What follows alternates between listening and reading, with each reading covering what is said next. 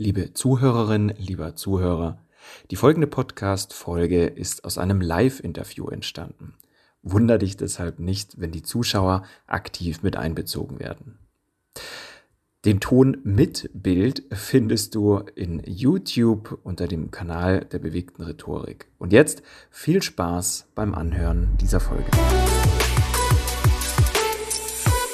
Und dann darf ich mit der allgemeinen Anmoderation beginnen und ähm, alle herzlich willkommen heißen, die Zuschauer, die dabei sind, entweder jetzt bei diesem Live-Video oder das im Nachgang anschauen. Wir haben festgestellt, viele schauen erst, ähm, erst später rein. Also so oder so herzlich willkommen. Schön, dass du dabei bist. Und ähm, ja, mein Name ist Felix Behm und unser heutiges Thema in diesem Live-Rhetorik Interview, das ist Erzähltechniken. Erzähltechniken fürs Storytelling. Wie erzähle ich denn eigentlich eine Geschichte? Ja, ähm, da würde ich sagen, fragen wir doch jemand. Fragen wir doch jemand, der sich damit auskennt. Und das ist niemand Geringeres als Julia Krebe. Jetzt komme ich zur offiziellen Anmoderation von Julia. Julia war 15 Jahre Tourismusmanagerin und ist heute Kommunikationstrainerin, Coach und Consultant zu Themen wie Storytelling, Präsentation und vielen anderen Kommunikationsthemen. Ich habe sie in einem Workshop kennengelernt zum Thema Storytelling und ähm, ich war begeistert von dem Workshop, was wir erleben durften an diesem Tag, was wir ausprobieren durften. Und es ging im ersten Teil um äh, das Thema oder auch um das Thema Heldenreise. Das war auch unser Interviewthema beim letzten Mal. Julia war nämlich schon mal da. Und heute ist das Thema, wenn ich eine Geschichte habe, wie erzähle ich die eigentlich? Also Erzähltechniken. Ich freue mich mega auf die Erzähltechniken, die uns du gleich näher bringst und ähm, darf ja sagen herzlich willkommen, Julia. Herzlichen Dank, Felix. Ich freue mich wieder da zu sein, vor allem mit einem meiner Herzensthemen natürlich auch an der Stelle. Äh, danke, dass es die Möglichkeit gibt, jetzt auch ein bisschen noch mehr zu vertiefen. Wir hatten ja das letzte Mal eben schon viel über Struktur und Aufbau von der Geschichte gesprochen und heute geht es eben um Erzähltechniken. Ähm, das heißt, im Grunde geht es heute darum, wie bringe ich denn jetzt meinen Inhalt auch an den Mann oder an die Frau? Ja, und genau zwar in einer Art und Weise, die auch wirklich irgendwie was, was bringt und die allen Beteiligten auch Spaß macht. Weil wir als Redner wollen ja nun tatsächlich, dass unsere Zuhörer nach Möglichkeit aufmerksam und ähm, interessiert uns auch folgen und dass da im Idealfall was hängen bleibt und sie an unseren Lippen kleben und auch gar nicht genug von uns kriegen können. So, das ist, oder? Das ist doch das, das große Ziel, wenn man sich irgendwie vor einen Menschen stellt oder vor viele. Und ähm, da ist es im Grunde auch egal, in welchem Rahmen das stattfindet. Also ob man nun als Redner auf der großen Bühne im vollen Auditorium steht und einen Fachvortrag oder Comedy macht, ähm, oder ob man in einem Meeting seinen Teammitgliedern oder seinen Führungskräften oder wem auch immer Infos weitergeben muss, oder ob man sowas Simples hat wie eine Liebeserklärung, die man vorbereitet. Also es ist wirklich völlig egal, welcher Rahmen, welche Inhalte, denn jeder, absolut jeder, ohne Vorkenntnisse, genauso wie Profis, kann mit sechs, sieben wirklich super einfachen Techniken aus dem Gesagten eine Geschichte machen, die Wirkung erzielt. Ja. Und darum geht's. Ja, also natürlich kann man sich auch hinstellen und es gibt genug Talente, überhaupt keine Frage, die nie was von Techniken gehört haben und erzählen können, so dass man gar nicht mehr will, dass sie aufhören für alle die, die eventuell das eine oder andere verfeinern möchten, vom Profi zum Superprofi werden wollen, bietet sich eben an, mit diesen Ideen der Technik zu arbeiten, um die nötige Würze in so eine Geschichte zu geben, mhm. damit eben am Ende, wie Keith Johnson das so schön sagt, die Leute einen mit nach Hause nehmen und mit Trauben füttern wollen. So, ja. das wäre so die Idee. ja? Genau. Und was, was bringt die beste Geschichte, wenn du sie formuliert hast, aber du kannst sie nicht erzählen? Genau. Ähm, und ja. äh, gerade gerade bei denen, die die zuschauen, äh, wir kennen das ja alle. Mindestens ich kenne das noch sehr gut von den von den Anfängen. Du hast eine tolle Geschichte, du bringst sie rüber, beziehungsweise du versuchst das und das Publikum schaut dich nur so an und kann dir schwer folgen. Ja. Und ähm, deswegen ist das, glaube ich, nochmal noch mal viel, viel spannender zu wissen, wie geht das denn eigentlich auch? Ähm, kurze Info, wenn ich zwischendrin mal nach unten schaue, ich mache mir seit neuestem immer Notizen, weil ich mir auch nicht immer alles merken kann und manchmal noch mal ein bisschen nachhaken muss. Also das liegt nicht daran, dass ich jetzt irgendwie am Handy rumspiele oder so, sondern dass ich zwischendrin aufschreibe. Ja, Julia, wir haben ja letztes Mal über ähm, ja letztendlich äh, die Erzählmethode Storytelling, um, um das nochmal so ein bisschen zu kategorisieren, gesprochen. Wir haben über das speziell darin, über das, das Thema Heldenreise, also über ein bestimmtes Werkzeug davon gesprochen. Ja. Ähm, und jetzt geht es um Erzähltechniken. Und ähm, die erste Frage ist ja nochmal so ein bisschen, wie und welche Erzähltechniken gibt es denn so, gibt's denn so im, im Überblick, die wir jetzt durchnehmen? Genau. Also es gibt natürlich im Grunde unendlich viele, ist klar, ne? aber es gibt so drei Bereiche, über, ähm, für die man Techniken gut einsetzen kann, die eben einer Geschichte das nötige etwas verpassen. Die kann man im Groben untergliedern, so als Richtlinie, dass man sagt, okay, ich brauche in meiner Geschichte irgendeine Art von konkrete Beschreibung. Ich komme gleich zu den Einzelnen noch ein bisschen detaillierter. Mhm. Ich brauche in meiner Geschichte einen Spannungsbogen und ich brauche in meiner Geschichte Emotionen. Wenn ich das alles drei einbaue, ist die Wahrscheinlichkeit, dass meine Zuhörer wirklich an meinen Lippen kleben, eben bei 99,99 Prozent. Und ähm, die Techniken, da gibt es so sechs, sieben, die ich so als Grundübung einfach jedem ans Herz legen würde, damit zu spielen. Die sind super simpel, die lassen sich sofort umsetzen. Die sorgen eben dafür, dass aus einer relativ einfachen, selbst aus irgendeiner Alltagsbegegnung, wir hatten das ja bei der Heldenreise auch schon, sowas wie Aufstehen und Kaffee kochen, dass daraus eine spannende Geschichte werden kann. Und das ist, das ist das Schöne daran, dass es halt so super einfach ist. Ja, und ja. Genau, genau, genau. Ja, ja, eben, dass es mega einfach ist.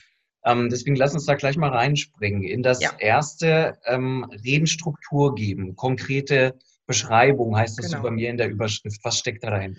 Genau, also konkrete Beschreibung bezieht sich einfach darauf, dass wir als Mensch grundsätzlich dazu tendieren, in Bildern zu denken. Also unser Hirn ist einfach sehr bildreich und sehr äh, symbol- und formhaft auch aufgestellt und es fällt uns viel, viel leichter, Bilder zu verstehen als große, sperrige Worte, die auch keinen Inhalt haben. Also sowas wie Bruttosozialprodukt, da kann sich kein Mensch was drunter vorstellen. Das heißt, wenn ich in einer Rede über die Wirtschaftskonjunktur spreche und sage, die Wirtschaftskonjunktur lässt zu wünschen übrig, ist das nicht so bildreich und eindringlich, wenn ich sage, die Konten sind leer und die Auftragsbücher sind leer. Da haben die Leute plötzlich Bilder dazu, weil es konkreter ist. Das heißt, je konkreter ich sinnesspezifisch beschreibe, desto leichter ist es für meinen Zuhörer, mir in meiner Geschichte auch zu folgen und damit einzusteigen. Die Sache ist die, dass man, also zum einen neigen manche Menschen einfach dazu, sehr, ähm, ich sag mal, symbolhaft zu sprechen. Also manche nennen das auch gemeinerweise Politiker-Talk. Da ist einfach wenig Konkretes drinne.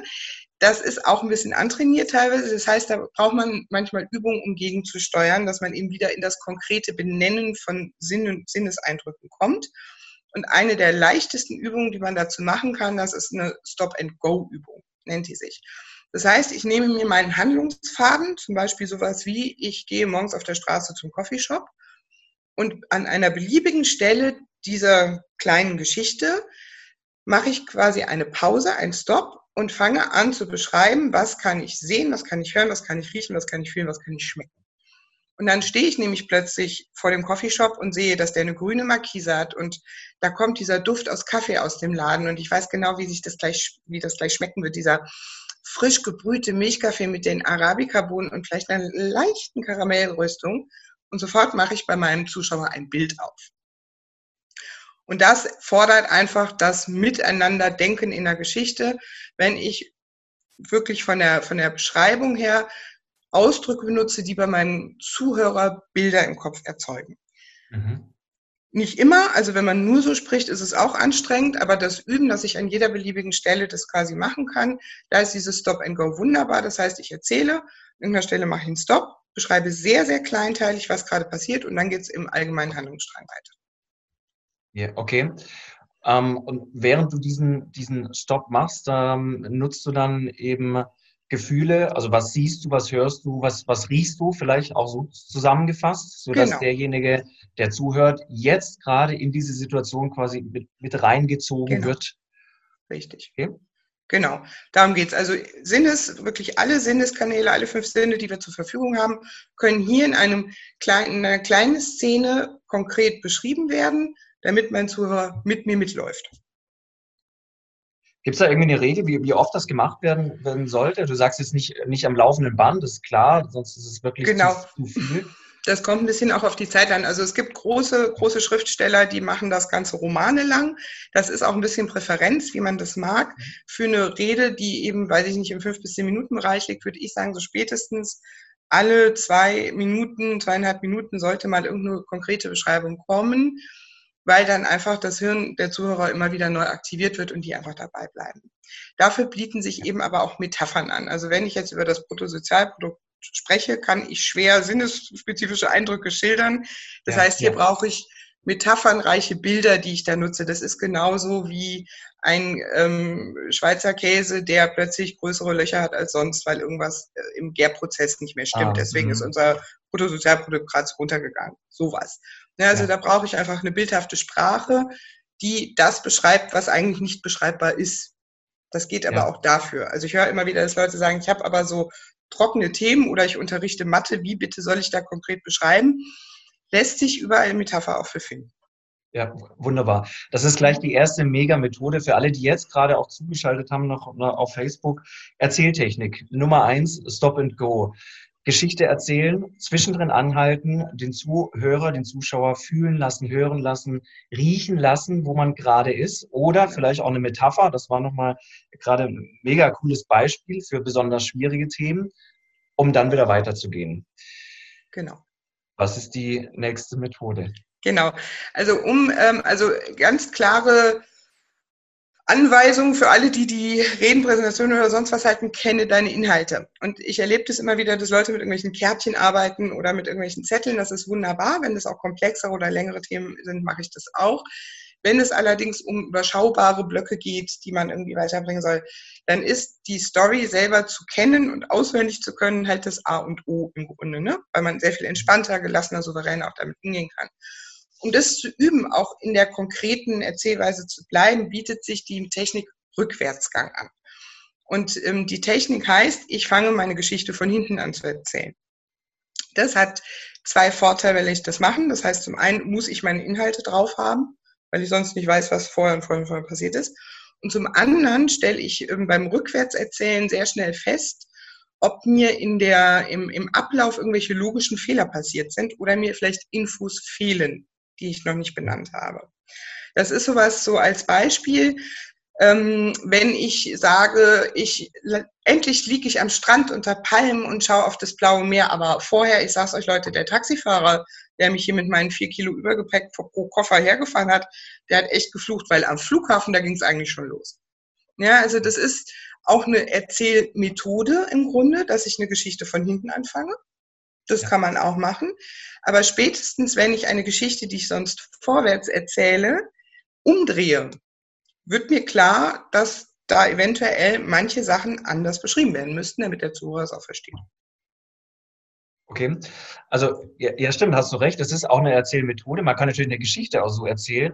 Ja. Aber jetzt, um, um klar, um beim heutigen Thema der Erzähltechnik zu bleiben, kann ich nur bestätigen, in dem Workshop haben wir das geübt. ähm, ich durfte das mit dir auf der Bühne vor den anderen üben. Schweißgebadet bin ich wieder von der Bühne, weil das ist echt herausfordernd. Ja. Und äh, wenn man das kann, ähm, also entsprechend geübt hat vorher, ähm, dann kann man es, ja, also so umgesagt. Und äh, das, ist, das ist sicher. Also wenn man das rückwärts erzählen kann, ja. man kommt echt in einen Gedankengang, das, das prägt, das brennt sich fest. Und dann ja, ist, ne? Genau. Dann ist es da. Ja. Dann ist es da. Und das empfehle ich auch jedem, der irgendwie den Anspruch auch an sich hat oder die Vorstellung hat, ähm, dass er frei reden möchte das ist eine ganz, ganz großartige Technik, um eben Inhalte frei in den Kopf zu kriegen. Weil dann kann auch im Grunde an jeder Stelle auch eine Unterbrechung kommen. Das interessiert einen einen nicht mehr, wenn man das drauf hat, weil man an jeder beliebigen Stelle vorwärts, rückwärts sofort wieder drin ist. Also man hat ja. nicht mehr die Panik, dass man eventuell einen roten Faden verliert oder ein Blackout kriegt, ich weiß, wie es weitergeht. Das kann einem nicht mehr passieren, wenn man so geübt hat. Ja, ja. Definitiv. Zweite, sehr schöne Methode nach dem Stop and Go und beides äh, gehört ja, ähm, ja, oder gehört beides dazu. Also ich habe es jetzt bei mir so ein bisschen unterteilt in äh, Redenstruktur geben. Mhm. Und würde jetzt beim zweiten ähm, Spannung aufbauen mhm. auf die nächsten zwei Methoden aus, aus unserem Workshop bekommen. Genau. Also beim Thema Spannungsaufbau geht es halt darum, dass wir eben auch ähm, das Interesse und die Aufmerksamkeit bei unserem Zuhörer einfach wachhalten. Und das ist gar nicht so leicht. Also die Aufmerksamkeitsspanne verringert sich von Generation zu Generation. Das heißt, wir brauchen ab und zu mal irgendwas, was quasi bei dem anderen wieder diesen Wake-up-Call macht. Und da sind Spannungsbögen der perfekte Moment für, dass ich einfach sage, hier passiert gleich was. Und die schönste und leichteste Methode, um Spannung in eine Geschichte reinzubringen, sind offene Fragen, nämlich, ui, was für eine Technik wird das wohl sein? Denn sobald wir eine Frage irgendwo mit einbauen, eine offene Frage, fängt das Gehirn vom anderen an, mit Antworten zu spielen. Das lässt sich fast nicht vermeiden. Also unser Hirn ist an so einer Stelle eine Ergänzungsmaschine. Das ist so das Jeopardy-Phänomen. Man schmeißt irgendwas in den Raum und das Hirn fängt an zu suchen. Ja. Und eine offene Frage braucht unbedingt für den Zuhörer eine Wirkpause von im Schnitt drei bis fünf Sekunden. Ja. Und die muss ich aushalten können. Also da erlebe ich halt immer wieder, dass Menschen das schnell hinter sich bringen wollen und diese wunderbare Spannungsaufbau von so einer offenen Frage zerstören, indem sie direkt danach weiterreden. Das ist schade drum. Also das Aushalten, Spannung halten, drei bis fünf Sekunden warten und dann kann es im Text weitergehen. Ähm, gibt es da verschiedene Arten von Fragen, die man stellen kann oder sollte? Oder sind das, also du erwartest ja nicht wirklich eine Antwort vom Publikum. Du willst ja nur, dass derjenige mitdenkt, oder? Genau, richtig. Es geht nur ums Mitdenken. Also am besten sind offene Fragen, keine Ja-Nein-Fragen. Die machen nicht wirklich viel Spannung. Das heißt sowas wie, und ich war auf dem Weg nach Hause und habe mir überlegt, was wird mein Mann wohl danach zu mir sagen? Mhm. Und sofort fangen die anderen an zu überlegen, ui, welche Reaktion könnte es geben? Ja. Also Fragen, die mehrere Möglichkeiten einfach als Antwort zulassen und dann kann ich die geben, die meiner Geschichte jetzt am besten für den Handlungsstrang folgt oder die Antwort, die ich einfach da jetzt mit einbauen möchte. Ja, das ist auch nochmal ähm, wichtig zu wissen. Klar, offene Fragen ja. sind nochmal ganz anders als geschlossene Fragen. Du bist ja als Zuhörer, Zuhörerin wieder mittendrin in der Geschichte. Ja. Weil du idealerweise die anderen Techniken ja auch verwendest. Das kennst, genau. dir kommt das bekannt vor. Und jetzt stellst du dir auch noch die Frage, du denkst mit und die Geschichte genau. ist plötzlich ganz nah bei dir. Mir fallen dazu zwei Sachen noch ein. Ähm, einmal zu diesen Wirkpausen habe ich tatsächlich letztens ein sehr schönes ähm, Gedankentanken-Vortrag gesehen mit Matthias Pöhm. Mhm. Ähm, der darüber spricht. Ich glaube, äh, so präsentieren sie richtig oder sowas, aber ganz viel mit Wirkpausen, wunderbar dargestellt. Und ähm, das andere zu den Fragen habe ich gerade wieder vergessen. da komme ich wahrscheinlich später nochmal drauf. Äh, ja, ist ja, egal. ist ja, ist ja auch egal. Ja, das, das Wenn es dir einfällt, wir haben ja noch ein paar Minuten eben. genau, genau. Wunderbar. Genau. Genau. Ähm, ja. Richtig, also das ist so die, die schnellste Methode. Macht einfach an irgendeiner Stelle in eurer Geschichte, in eurer Rede eine offene Frage. Also keine, wird er mich anschauen? Ja, nein Frage, sondern wie wird er mich anschauen? Mhm. Sowas. Das reicht schon, um das mit einzubringen. Eine andere sehr simple Methode, wo auch manchmal Leute vor zurückschrecken, weil es ihnen zu dramaturgisch gewollt vorkommt, was aber für den Zuhörer gar nicht so ist, ist der Einsatz von Signalwörtern. Also was wie, und plötzlich passierte das und mhm. das und das. Mhm. Auf einmal kam der und der um die Ecke. Die Sache ist bei Signalwörtern, das ähm, finde ich, muss man einfach im Kopf haben, ist zum einen brauchen die eine gewisse Tonalität. Also gerade in, beim Lesen hm, ist es natürlich nicht der Fall, aber wenn ich spreche und sage, und plötzlich kam das Auto um die Ecke, interessiert dann, das macht keine Spannung mehr an der Stelle. Das heißt, ich brauche natürlich auch von der Tonalität her eine gewisse und plötzlich kam das Auto um die Ecke Geschichte. Und das zweite ist, dass bei einem Signalwort auch irgendwas passieren sollte, was unvorhersehbar ist. Also ich habe das mal erlebt, dass jemand auf einer Bühne einen Vortrag gehalten hat und der erzählt halt irgendwie was von seinem Lebenslauf und sagte, und plötzlich hatte ich meinen Abschluss. Aber das war nicht unerwartet. Er war halt vorher auf einer Uni.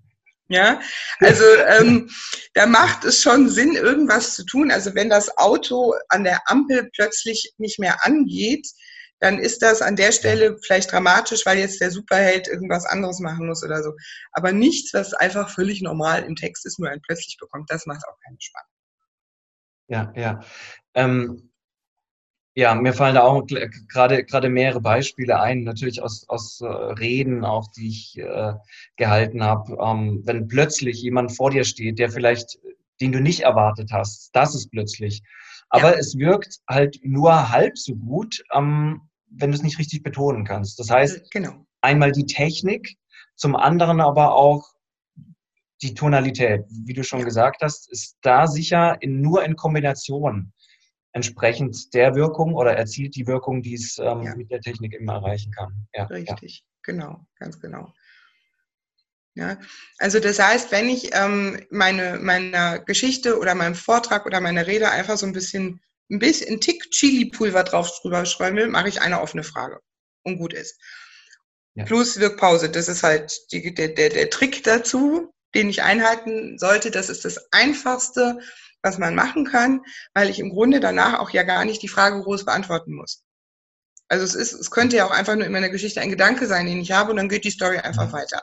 Das ist so einfach umzusetzen, weil ich dafür meine Rede auch gar nicht groß umschreiben muss oder irgendwas machen muss. Ich brauche einfach nur eine offene Frage plus Wirkpause und habe Spannung aufgebaut, die dafür sorgt, dass die Aufmerksamkeit meines Zuhörers wieder bei mir ist, sollte sie weggegangen sein. Ja, ja. Okay, lass uns mal kurz zusammenfassen. Also unter dem Thema Spannung arbeiten ähm, macht Sinn mit offenen Fragen. Mhm. Danach die Wirkpause, ja. damit diese Frage auch wirken kann, damit ich Zeit habe, überhaupt mich mit in diese Geschichte hineinzubegeben. Ja. Ähm, und das andere, die Signalwörter. Ja. Die äh, zum Beispiel Signalwort, also plötzlich hast du jetzt genannt, ähm, ja, was, genau. was gibt noch für Signalwörter? Ich Auf einmal, ähm, einmal. Äh, unerwartet, also da kommen jede Menge Übungen, die man äh, erstmals ähm, noch nie, also alles, was irgendwie einen, einen Zeiteinschnitt beschreibt, der nicht vorhersehbar war. Ja, und auch das, wenn es dann wirklich auch unerwartet passiert ist, also das muss so ein genau. bisschen zusammenpassen, genau. hat ähm, eine Mega-Wirkung auf die, auf die Spannung. Genau. Die zwei Techniken kann man auf jeden Fall sehr, sehr gut umsetzen, wenn man sie denn anzuwenden weiß. Das wissen wir jetzt alle. auf jeden Fall. Und jetzt gibt es ja noch etwas, wo man, ähm, ja, wo wir auch so, so, so zum dritten Teil kommen was wir Emotionen nennen. Wie erzeuge ich die entsprechende Emotion bei jemand? Was genau. gibt es genau. da für zwei Techniken? Genau, also Emotionen ist ähm, für mich so ein bisschen so die, die, die Kernaussage jeder Geschichte. Ich rede jetzt nicht von dem Mathematiker, der über irgendeine Formel philosophiert. Selbst der hat Emotionen dazu wahrscheinlich und ist begeistert oder was auch immer, sondern eine Geschichte, wo eine Emotion auch einen Platz im, vielleicht im, im Handlungsschema hat. Das heißt, wir brauchen irgendwas Emotionales, um bei unserem Gegenüber andocken zu können und dem die Möglichkeit zu geben, auch mit uns empathisch sich zu verbinden. Und ähm, wir suchen in jeder Geschichte, wenn wir Geschichten sehen oder hören, auch immer nach so Identifikationspunkten, an die wir rankommen. Und das sind in der Regel die Emotionen. Das heißt, die sind wichtig in der Geschichte auch einzubauen wenn ich jetzt nicht die große Rosamunde Pilchener Nummer schiebe und das große Klischee mit rosa-rot aufmachen will, sondern nur gezielt hier und da mal ein bisschen emotional was auch einbauen möchte, ist es das aller, aller simpelste, was ich machen kann, dass ich zu bestimmten Handlungen einfach emotionale Adjektive dazu packe. Das kann sowas sein wie, ich laufe die Straße entlang, ich laufe genervt die Straße entlang. Oder er trank einen Kaffee, er trank glücklich schlürfend einen Kaffee. Sobald ich ein Adjektiv, ein emotionales Adjektiv zu einer Handlung packe, hat das automatisch schon eine andere Wirkung, als wenn ich einfach nur sage, ich laufe die Straße lang. Ja. ja. ja. Also das ist die absolut einfachste Methode, ähm, um Emotionalität in Erzählungen oder auch in, in Gespräche zu geben. Wenn ich mir nicht sicher bin, was für Gefühle es so gibt oder nur drei aus dem Stegreif kenne, empfehle ich es zu googeln. Es gibt Gefühlslisten mit hunderten mhm. von Begriffen, wo man sich mhm. wunderbare Dinge aussuchen kann. Und die meisten, die ich irgendwie so auffordere, sich mal mit Gefühlen zu beschäftigen, die können mir aus dem Stegreif so 10, 15 nennen. Das ist toll. Ja, das ist so, für, für den Alltag ist das auch absolut ausreichend. Wenn man jetzt in die Storytelling oder in die, in die Redengeschichte geht, ist es schön, wenn man Emotionen hat, die es auch auf den Punkt bringen. Und es gibt so schöne Worte im Deutschen für Emotionen. Es wäre schade, wenn man die nicht nutzt. Ja, also da darf man ruhig auch ein bisschen kreativ sein und es darf alles sein, da gibt es auch kein richtig, kein falsch. Ja, ja. Ja, da, da, bin ich, da bin ich voll bei dir. Ähm, es fällt einem manchmal vielleicht so ein bisschen schwer, wenn, wenn du an der Rede schreibst und überlegst ja, okay, welche emotionalen Wörter könnte ich jetzt damit reinbringen, beziehungsweise Gefühle, ja. Die das beschreiben. Aber du kannst ja googeln, ja. Also man kommt genau. manchmal gar nicht drauf, so einfach genau. ist das. Genau. Und ähm, auch ja. René Borbonus, ähm, der äh, ja einer der Rhetorikpäpste, sage ich jetzt mal in Deutschland, sagt das doch immer wieder. Beschreibe das, was du erzählst, doch mit Gefühlen. Das macht was ganz anderes draus. Genau. Ähm, ob das in der Geschichte ist oder nur auf einer Postkarte. Es ist beides ja wunderschön und erzählt einfach, ja, ja geht einfach nochmal in die Tiefe mit rein. Genau. Super. Ähm, also entsprechende Gefühle einbauen und ähm, was ist das andere, womit wir auch Emotionen ausdrücken können? Mhm. Da machen wir im Grunde das andere. Ähm, das heißt, wir nehmen nicht eine Handlung und packen da ein Adjektiv des Gefühls dazu, sondern wir streichen das Gefühl und beschreiben eine Handlung, die das Gefühl ausdrückt. Statt also ähm, zu sagen, und ich war total glücklich, das wäre der Gefühlsausdruck einfach formuliert, nehmen wir eine konkrete Beschreibung, da kommen wir jetzt quasi wieder zur Technik 1, konkret, die beschreibt, was wir tun als Bild, wenn wir glücklich sind. Das könnte sowas sein wie, und nach dieser Nachricht fuhr ich zu Tanko und köpfte eine Flasche Shampoos. Das ja. ist das, was ich tue, wenn ich glücklich bin. Oder zu sagen, und nach dieser Nachricht kaufte ich mir die Familienpackung Eis und guckte alle und guckte Club der Toten Dichter heulend auf dem Sofa. Dann ist auch klar, ich bin traurig. Das heißt, ich nehme die Emotion, die ich ausdrücken will und übersetze die in das, was man halt tut, wenn man glücklich oder traurig oder genervt oder sonstiges ist. Hm. Das heißt, dann nehme ich nur noch eine Handlung, aber die möglichst konkret. Und da ist es hilfreich, mit Klischees und Stereotypen zu arbeiten. Weil es bringt mhm. keinem was, wenn ich sage, ich fuhr zur Tanke und tanzte um die Zapfsäule. Da weiß kein Mensch, welche Emotion ich jetzt damit ausdrücken will, außer vielleicht ein bisschen durchgeknallt. Ähm, das heißt, ich brauche irgendwelche Klischees und je stereotyper die sind, desto leichter verständlich ist es halt eben für meine Zuhörer. Ja, das ist manchmal gar nicht so einfach. Ich erinnere mich auch, auch hier wieder an den, an den Workshop mit dir zurück, wo wir das ja auch geübt haben. Und ähm, man muss schon so vorher so ein bisschen überlegen, was, was ist so ein Klischee? Wo können andere jetzt was mit anfangen? Ja. Vor allem, wo wissen andere sofort, was ich jetzt ja. oder welches Gefühl ich jetzt damit ausdrücken will? Ja. Aber ich schätze, das ist dann wahrscheinlich auch, auch Übung. Einfach mal ausprobieren, gucken, ob das Publikum reagiert. Das ähm, ist Übung, genau. Genau. Also viel, also Comedy zum Beispiel lebt auch häufig davon, dass es unerwartete Aktionen sind, die darauf mhm. folgen. Also das ist auch, jetzt gehen wir kurz mal in die, in die Methoden rein, natürlich auch eine Methode, um ähm, einen, einen gewissen Bruch zu erzeugen, der unerwartet komisch vielleicht ist.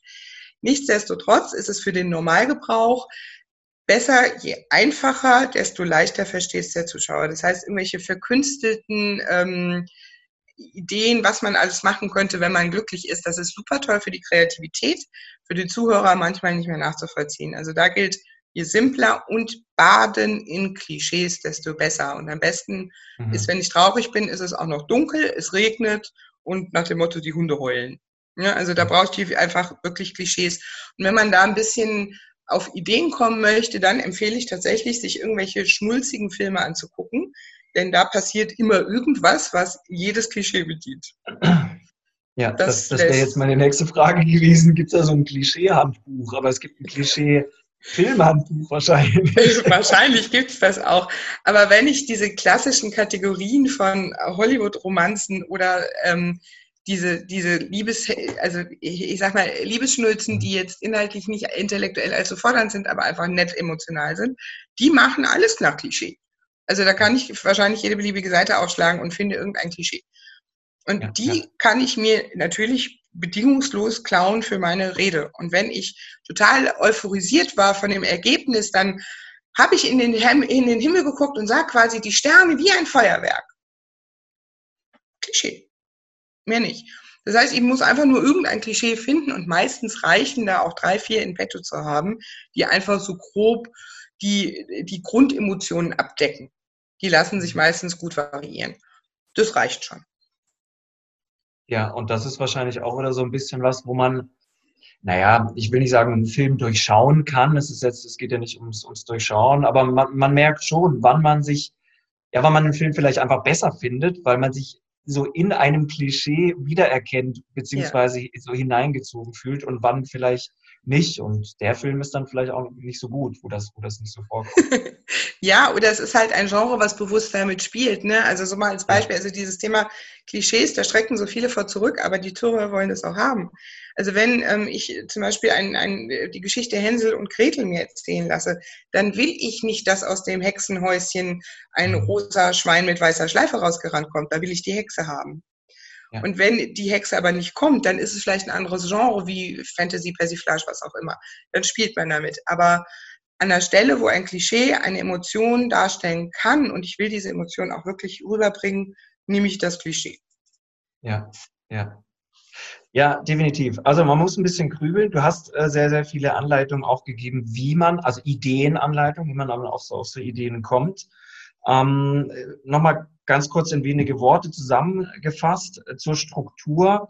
Ähm, die Technik Stop and Go baut zwischendrin immer mal wieder eine Station ein, die du ja aufblätterst, wo du äh, Gefühle reinpackst, wo mhm. du den Geruch reinpackst oder vielleicht auch Metaphern bei einem ähm, etwas abstrakteren Thema. Protosozialprodukt hast du genannt.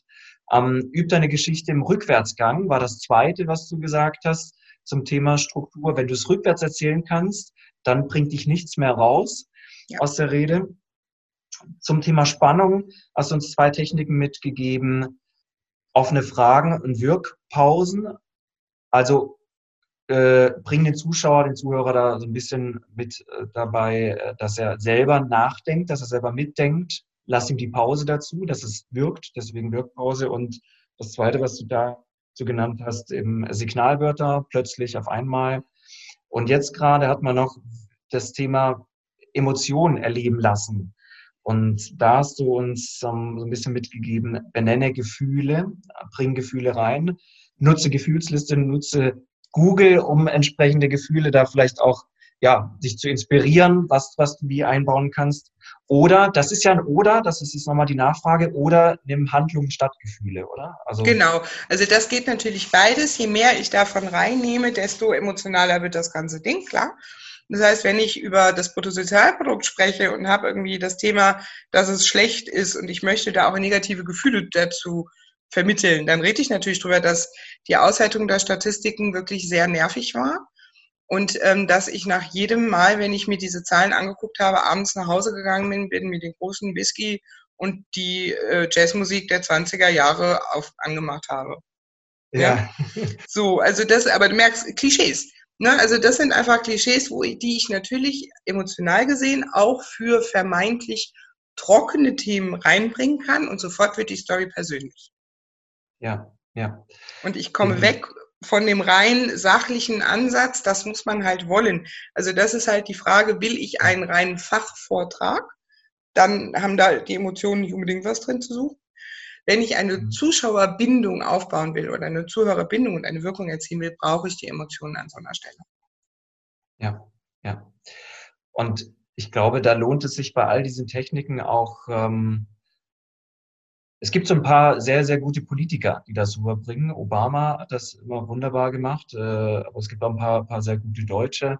Also, ja. also mein, mein persönlicher Liebling ist, ist ähm, Gregor Gysi, ein sicher großer Rhetoriker, der selber übrigens sagt, und das ist, das war das, was ich vorher sagen wollte. Er sagt, wenn er eine Rede hält, dann redet er nicht vor Leuten, sondern er versucht immer mit den Menschen zu reden, indem er offene Fragen stellt. Das mhm. wollte ich nämlich vorher sagen. Mhm. Und ähm, das stimmt. Ja, die Leute bleiben stehen, sagt er, weil sie fühlen sich angesprochen. Mhm. wenn sie sich angesprochen fühlen, dann hören sie ihm zu und dann mhm. denken sie mit, was er sagt und dann Stück für Stück mit mehreren Techniken bringt er sie halt dazu, dass die Rede dann auch wirklich gut wird. Ja. Genau. Ja.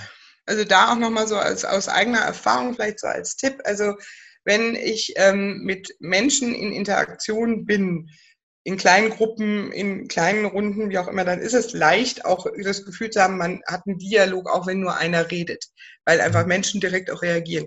Ab einer bestimmten Gruppengröße oder aktuell online, äh, mhm. Webinar und Co., ist das halt nicht drin. Das heißt, ich habe als Redner ab einer gewissen Gruppengröße oder weil ich einfach meine Zuschauer gar nicht in echt sehe, sondern nur die Kamera sehe, gar nicht die Möglichkeit, wirklich auf, auf, auf körperlicher Ebene quasi zu interagieren. Das funktioniert halt nicht mehr. Bedeutet, ich brauche irgendwas, um trotzdem eine Verbindung herzustellen. Und das ist das, was ich immer wieder gehört habe, auch von Leuten, die eben auf die große Bühne gegangen sind, gesagt haben, ich weiß überhaupt nicht, wie ich 100, 200, 500.000 Leute ähm, mit mir zusammen in eine Beziehung bringen soll. Wie soll denn das gehen? Ich kann ja nicht mit jedem Einzelnen reden, ich kann auch nicht jeden Einzelnen angucken. Und das ist eine Technik, diese offene Fragengeschichte, die dafür sorgt, dass selbst wenn ich es nicht kann, dass ich mit jedem Einzelnen rede, dass ja. sich die Zuhörer trotzdem alle angesprochen fühlen. Und das ja. macht sofort auch was mit der Energie, mit der Qualität des Vortrags. Also auch nochmal ein Megatipp, gerade in diesen schwierigen Zeiten, wie man online zu ja. mehr Aufmerksamkeit kommt. Ja. Ähm, das ist ein sehr wertvoller Tipp. Den habe ich jetzt so ähm, tatsächlich auch noch, noch nie gehört und ich stimme dir 100% zu. Das ist, ja, klar. Also ja man muss vielleicht auch so ein bisschen, also egal ob jetzt in der Präsenz, äh, physisch da oder online, es hilft ja bei beiden, aber vielleicht auch ganz besonders, wenn man online genau. sich ein bisschen mehr Gedanken macht, ja. um dann wirklich die Wirkung zu erzielen, die man möchte mit seiner Rede, was man auch immer beabsichtigt. Ja, und ich glaube, es ist ja so von den von den sechs Tipps. Es wird wahrscheinlich schwierig sein, also auch das war wieder meine Erfahrung im Workshop, alles auf einmal umzusetzen, ist, ist eine Herausforderung, muss aber auch gar nicht sein. Man kann ja Stück für Stück oder ja. natürlich nur mal einzelne Techniken genau. Äh, nutzen. Ich schätze, äh, gute Redner, gute Rhetoriker schaffen es, alle Techniken irgendwie einzubauen oder wie, wie, ist da deine Auffassung? Ja, also man hat so seine Vorlieben am Ende. Ne? Also ich habe sicherlich auch nicht in jedem Vortrag immer alles drinne in der Ausführlichkeit, aber zumindest aus jedem Bereich was ja. reingepackt. Also ich habe, egal worum es geht, an jeder Stelle mir Vorgedanken über die Struktur gemacht, logischerweise. Ich habe immer irgendwas, was eine konkrete Beschreibung ist, um diese Bilder einfach zu erzeugen. Ich habe immer irgendwo einen Mini-Cliffhanger, einen kleinen Mini-Spannungspunkt zumindest drinne und Emotionen gibt es sowieso immer. Ich habe das große Glück, bei meinen Themen ist es sowieso immer Mensch-zu-Mensch-Kommunikation, auch wenn es online ist. Das heißt, Emotionen haben Platz und sollen sein und dürfen sein. Ja. Ich weiß, dass andere mit anderen Themen das ein bisschen herausfordernder finden, aber dann einen Spannungsbogen kriege ich auch beim Bruttosozialprodukt hin. Ja, das ist das ist auf jeden Fall, das ist auf jeden Fall nochmal wieder, wenn, wenn man das schafft, dann ist man, glaube ich, schon, schon ganz, ganz, ganz, ganz weit. Ja, ja. Ja, ja. Ist doch mal ein Und, ähm, Ziel, oder? Das, das ist auf jeden Fall mal ähm, ein mega, ein mega Fortschritt dann. Und vor allem ja auch wichtig, um, um auch das nochmal abzurunden, es müssen ja nicht immer 500 Zuschauer vor allem sein, es kann auch das Meeting sein, wo du vielleicht ja. gerade mit dem schwierigen Thema was erklären musst. Genau. Ähm, Kunden oder sonst wem. Oder vielleicht äh, willst du dir letztendlich nur deinen Kindern eine Geschichte erzählen, sodass die aber möglichst begeistert sind. Und von denen bekommst du wahrscheinlich auch mal die ehrlichste Antwort. Dann wäre das vielleicht auch am Anfang eine sehr, eine sehr äh, schöne Übung. Ja, wir haben mega viel Inhalt, wie immer, auch in diesem Interview. Wir, wir sind jetzt fleißig ähm, mit einem vollen Rucksack dabei, wo wir, wo wir jetzt anfangen können, unseren Weg zu bestreiten. Und ähm, ja, daraus wirklich äh, aus diesen Werkzeugen dann auch in die, in die Umsetzung äh, zu gehen. Und ähm, von ja, dem Thema wie man jetzt beispielsweise ähm, eine Heldenreise beschreibt, von dem Thema, wie ich überhaupt eine Rede aufbaue, sprich roter Faden mit Matthias Messmer, der schon da war, können wir jetzt Stück für Stück als Redner, das, das finde ich einfach auch so, so klasse in diesem Format, auch dank deiner Techniken jetzt immer, immer besser werden. und da eine, eine fantastische Rede aufbauen. Ich äh, darf mich an der Stelle schon mal vielmals bei dir bedanken, dass du das nochmal mit uns allen geteilt hast. Also nochmal mit mir und mit, mit allen anderen. Ähm, ich darf allen fürs Zuschauen äh, danken, die jetzt oder später das Video noch anschauen. Es bleibt auf Facebook auf jeden Fall online. Nach, bei Instagram verschwindet es nach, nach 24 Stunden ähm, leider wieder. Aber die einzelnen Techniken werde ich ähm, ganz besonders in diesem Interview auch nochmal herauskristallisieren, nochmal zusammenfassen und äh, da auf entsprechend Instagram und, und Facebook nochmal online stellen, sodass wir jetzt nicht hin und her spulen müssen, sondern dann, wenn wir jetzt was verpasst haben oder die erst zum Ende einschalten oder den Anfang nicht gesehen haben, dann auch nochmal da ähm, richtig Gas geben können. Julia, vielen Dank und das letzte Wort. Äh, das gehört wie immer dem Interviewgast. Was möchtest du unseren Zuschauern zum Thema Rhetorik auf der Bühne, zum Thema Erzähltechniken, was auch immer, was möchtest du mitgeben? Spaß haben. Ich kann es nur immer wieder neu betonen. Loslassen, Spaß haben, ausprobieren. Es gibt wenig, was man nicht mit ein bisschen Spaß auch wieder retten kann, sollte mal irgendwas in die Hose gehen. Von daher dranbleiben und üben, üben, üben üben und ausprobieren. Alles klar. Genau. Ich danke dir genau. vielmals. Genau. Ich danke dir, Felix. Danke. Ciao. Tschüss.